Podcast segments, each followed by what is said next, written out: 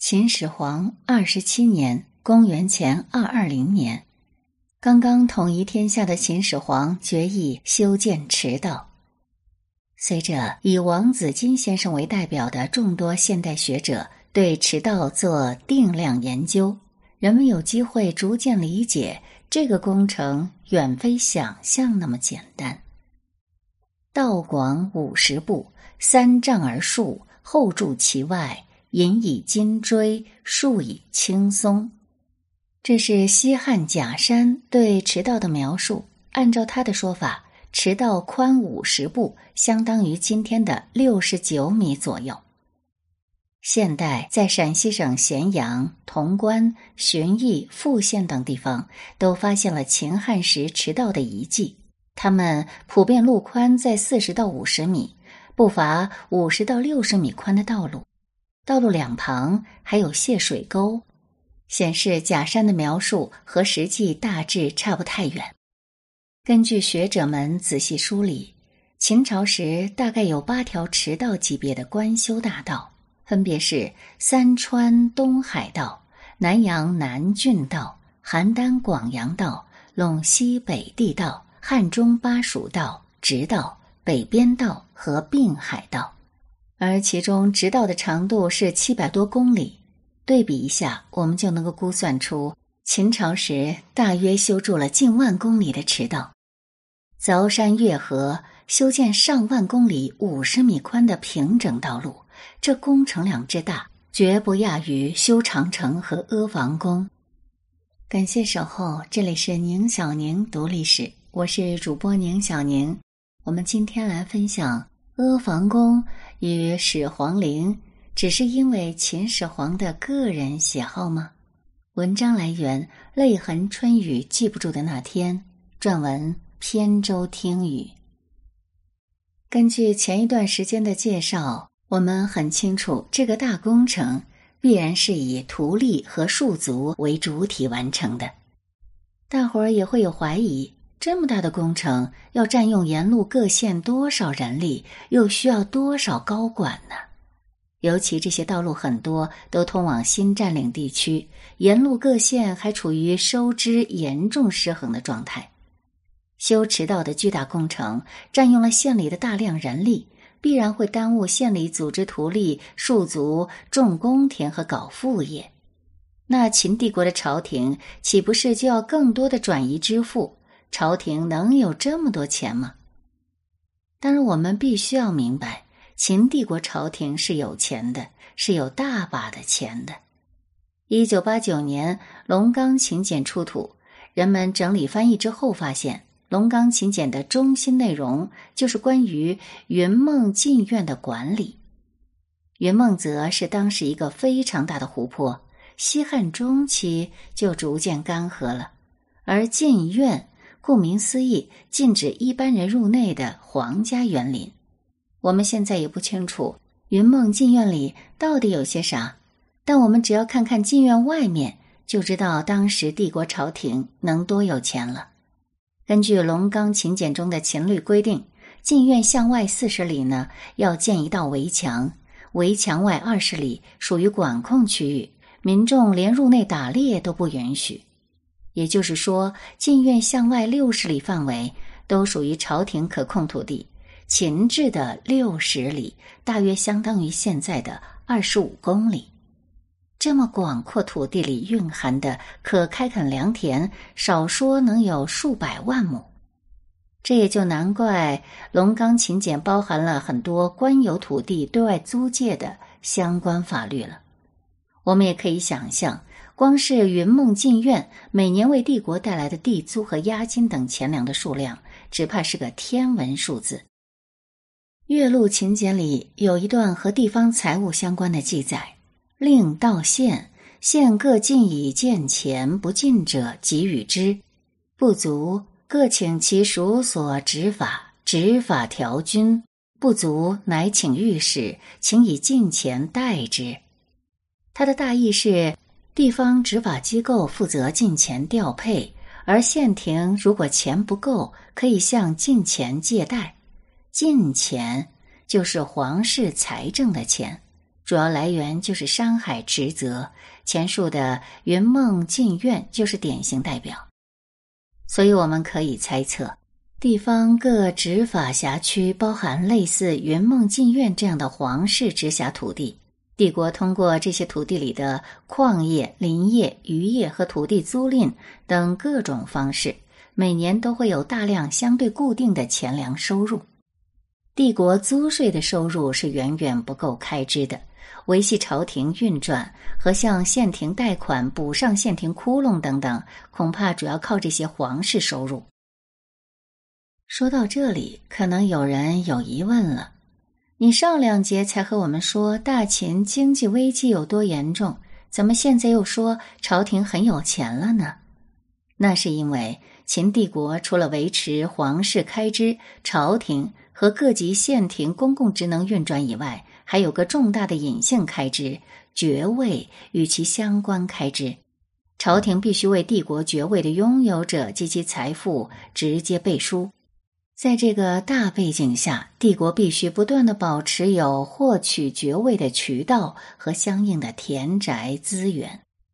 统一之前，帝国的解决方案一直都是朝廷中央大笔的出钱投入战争，通过战争源源不断产生新的爵位和土地。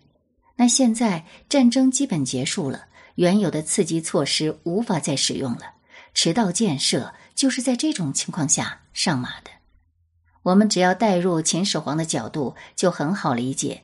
几十万徒弟，你给底下的县廷用，能用来干什么呢？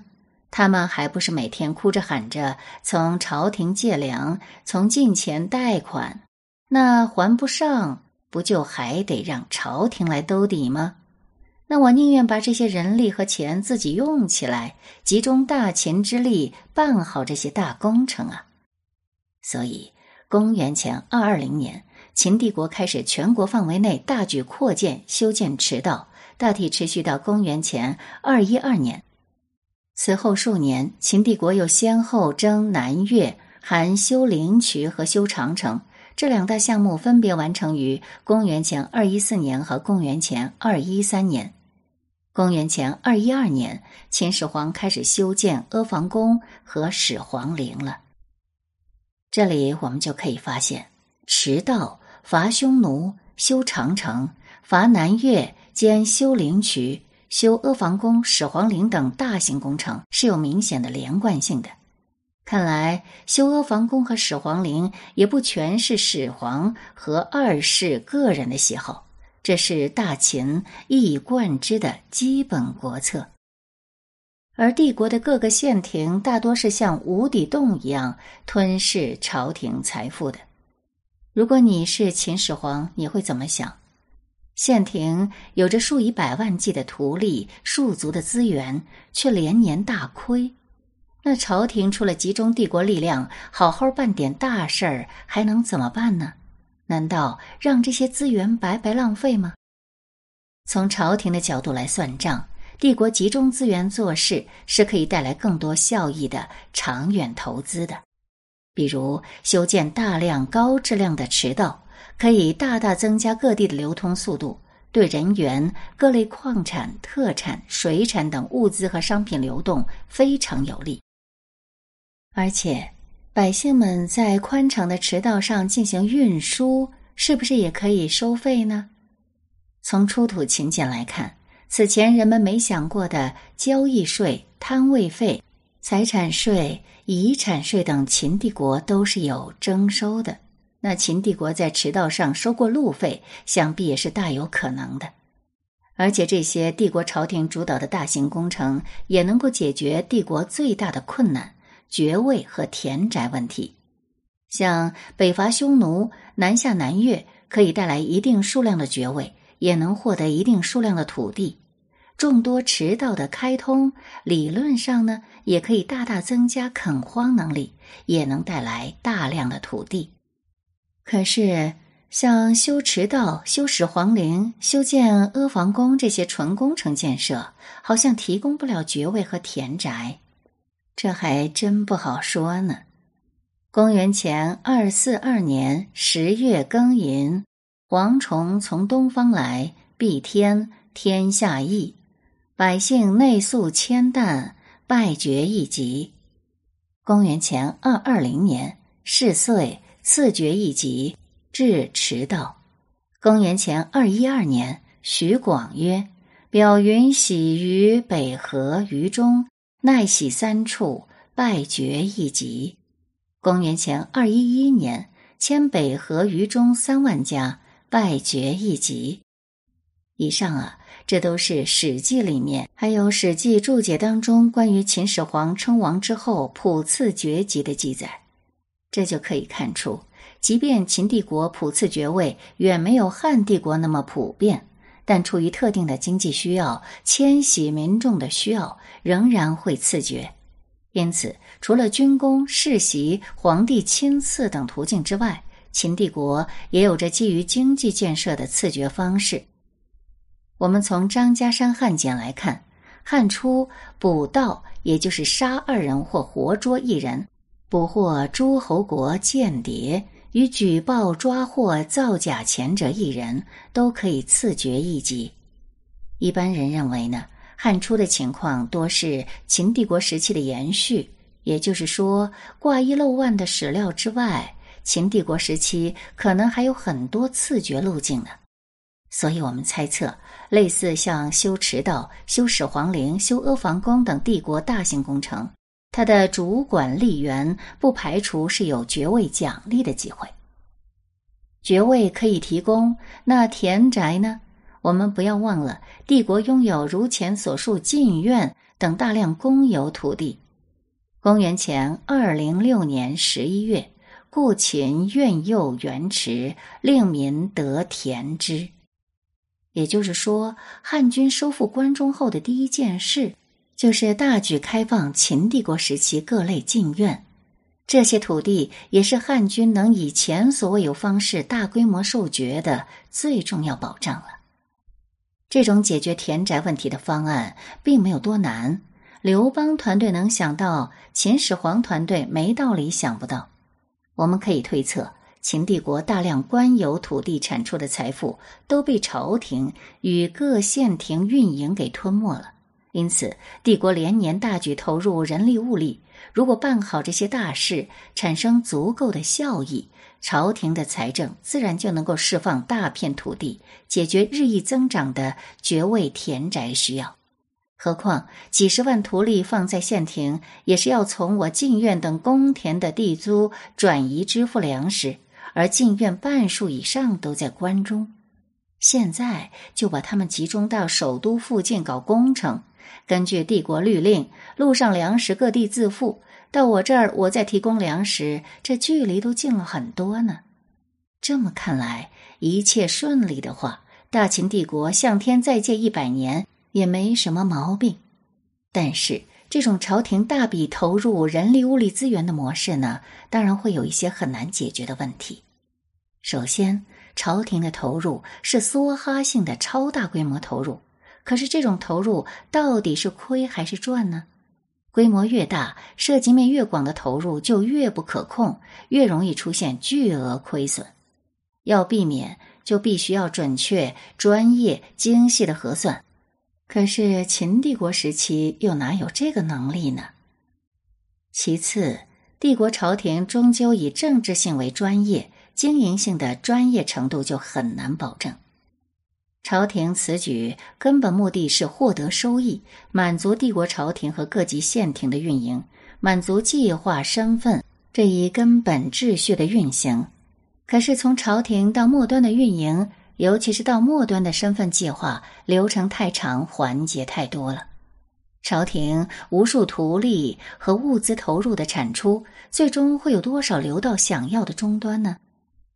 岳麓书院秦简中有这样一道律令：子传丞相启上少府守家书言，北宫卧官皆为君治粟。少府属卒使不足公赐为治守，如从军者。这个律令呢，是由少府守家向丞相启提议，丞相启认可之后上报秦王政，也就是后来的秦始皇。秦王政同意之后，成为正式法律。而根据目前出土文物，可知秦王十二年、十七年（公元前二三五、二三零年）起都是丞相。那这项法律大体成型于这段时间。这段法律的意思大体是说。最近啊，我们主管宏观调配工作的北宫沃官部门属吏呢，都被调去做后勤运输，我们衙门里没有人了，请求从后备干部中根据功劳、资历等因素调拨一批干部去这个部门担任临时负责人，允许他们和从军者一样计算团队爵位奖励。丞相启和秦王政都同意了这个方案。并建议其他部门也都采取这个方案。这道新法律看上去呢，就是后勤任务重的时候提供了新的爵位升级渠道。我们大秦帝都咸阳聚集了天下最多的高爵者，太多二代、三代和其他有功者需要爵位了。现在就放宽政策，通过衙门办公也能获得爵位，这是解决当前迫切问题的好事儿。但是，你有否听到这道法律当中提到了少府？少府的机构为什么这么熟悉呢？那个号称大秦最后一个良将的章邯，好像他的职位就是少府。现在对大秦帝国号称几十万大军，面对一群农民，朝廷高官却哭着喊着说人手不足，要用刑徒来补上。那是不是又有了新的理解呢？现在对号称打遍天下无敌手的秦军，面对从零开始一团散沙的农民军，却以前无古人后无来者的速度迅速败亡，大约也不会觉得奇怪了吧？战国时期，帝国最大的工程就是兼并战争，这是经历了几百年反复验证、无数失败经验堆出来的可行道路。秦国和六国迫于长期以来形成的生产关系，都选择同样的可行道路。而秦国基于自己的天时地利人和，经过一百多年的努力，终于灭了六国。那现在呢？可行道路没有了，秦帝国无奈之下选择上马大量超大工程，延续过去的可行经验。可惜失败风险无疑大幅增加。而当出现新的敌人时，两百年的积累，两年就全部败光了。